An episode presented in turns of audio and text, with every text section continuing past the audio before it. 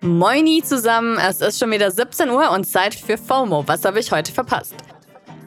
Heute ist Mittwoch, der 5. Mai 2021. Mein Name ist Dana Selin und heute geht es um Hashtag Lockerungen, den europäischen Protesttag zur Gleichstellung von Menschen mit Behinderung und Antisemitismus im Gangsterrap.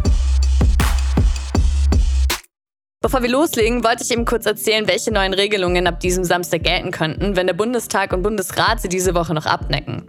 Das Bundeskabinett hat nämlich Lockerungen für Geimpfte und Genesene vorgeschlagen, wobei nur vollständig Geimpfte gemeint sind, die auch schon ihren zweiten Shot bekommen haben. Momentan sind das 8% der Bevölkerung, FYI. Alle, die das per Impfpass nachweisen können oder einen positiven PCR-Test haben, der zwischen einem und sechs Monate alt ist, dürfen sich vielleicht bald freuen. Der Plan ist konkret, dass Kontaktbeschränkungen für diese Gruppen eben nicht mehr gelten sollen. Also dürfen sich dann beliebig viele Geimpfte und Genesene treffen und gegebenenfalls eben noch ein Haushalt plus eine extra Person. Ausgangssperren gelten für sie dann auch nicht mehr. Ob das Ganze durchgeht, sage ich euch am Freitag dann nochmal. Heute ist Europäischer Protesttag zur Gleichstellung von Menschen mit Behinderung und zwar ist das ein Tag, der sich für die Stärkung der Rechte von Menschen mit Behinderung einsetzt. Der Vierfachmord in Potsdam letzte Woche sowie die Berichterstattung darüber haben wieder sehr schmerzlich deutlich gemacht, wie wichtig dieses Thema ist und wie wenig wiederum die Medien im Umgang damit sensibilisiert sind. Genau deshalb halte ich jetzt auch die Klappe und übergebe das Wort an Raul Krauthausen. Er ist Aktivist für Inklusion und Barrierefreiheit und hat mir ein paar Fragen beantwortet. Hallo Raul, was bedeuten der Protesttag heute oder auch der Internationale Tag der Menschen mit Behinderung am 3.12. für dich als Aktivist? Letztendlich ist es nur ein Tag und wir müssen darauf achten, dass wir diese Themen Inklusion und Barrierefreiheit nicht nur an diese beiden Tagen äh, behandeln, sondern dass es eben ein dauerhaftes Thema in der Gesellschaft ist. Natürlich wird dadurch mehr Sichtbarkeit auch geschaffen. Allerdings nicht besonders langfristig, denn eben die Medien stürzen sich an diesen beiden Tagen auf mich und wollen dann Interviews mit mir führen und so weiter. So ja auch ihr. Ähm, aber dann ist es eben nicht so, dass danach irgendwas Großes, Nachhaltiges daraus entsteht und bleibt. Und wie nimmst du die Berichterstattung zum Thema Inklusion gerade wahr? Die Berichterstattung zum Thema Inklusion finde ich schwierig, ehrlich gesagt, weil ähm, sehr oft über behinderte Menschen gesprochen wird und viel zu wenig äh, mit ihnen. Das erleben wir jetzt ganz aktuell unter anderem bei diesem tragischen Fall in Potsdam, wo eine Pflegekraft mutmaßlich vier Menschen getötet hat und eine Person schwer verletzt hat.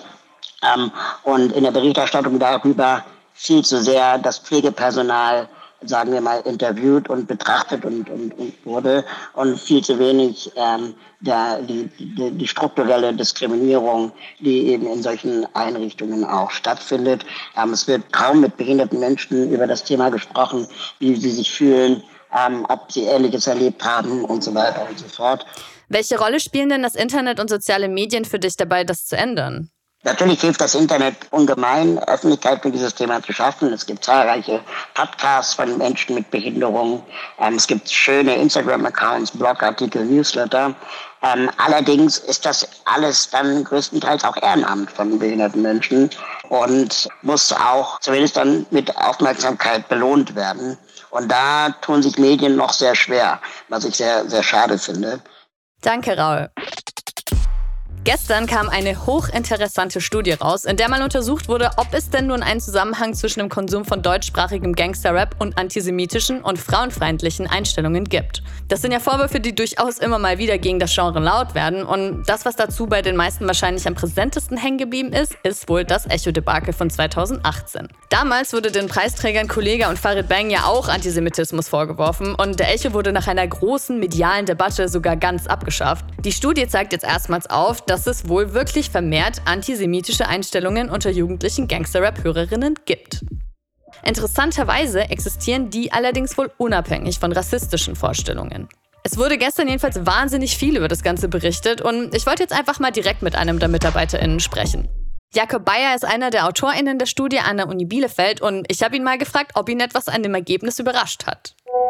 Was ich persönlich jetzt nicht äh, besonders überraschend äh, finde, aber was möglicherweise viele Menschen überraschend finden, die sich nicht mit Gangsterrap befassen, ist, dass wir eben zeigen konnten, Gangsterrap wird nicht nur von prekarisierten Jugendlichen konsumiert. Stattdessen ist es eher so, dass Jugendliche, die wir dem mittleren Familienwohlstand und sogar dem hohen Familienwohlstand zuordnen würden, mehrheitlich Gangsterrap hören. Und konntet ihr in eurer Studie denn feststellen, was zuerst da war? Die antisemitischen oder frauenfeindlichen Grundeinstellungen oder der Konsum von Gangsterrap? Also wir können erstmal festhalten, dass es einen messbaren Zusammenhang gibt zwischen dem Konsum von Gangsterrap und antisemitischen Einstellungsmustern bei einem relevanten Teil der befragten Jugendlichen. Was wir aber noch nicht wissen, hören diese Jugendlichen Gangsterrap und neigen deshalb zu antisemitischen und auch frauenfeindlichen Einstellungen oder fühlen sich die Jugendlichen, die solche antisemitischen Neigungen bereits haben, von der Musik angezogen oder als dritte Option und die halte ich für durchaus wahrscheinlich, ist es vielleicht ein sich gegenseitig bedingender Effekt. Und das wird Gegenstand weiterer Forschung sein. Danke, Jakob. Also ich glaube, der letzte Punkt von Jakob ist halt super wichtig. Sie haben jetzt nicht belegt, dass antisemitische Haltungen durch Gangsterrap hervorgerufen werden. Es gibt einen Zusammenhang, ja, aber wie der genau aussieht, muss jetzt eben noch weiter erforscht werden. Und das war's auch schon für heute mit FOMO und wir hören uns morgen wieder hier auf Spotify. FOMO ist eine Produktion von Spotify Studios in Zusammenarbeit mit ACB Stories.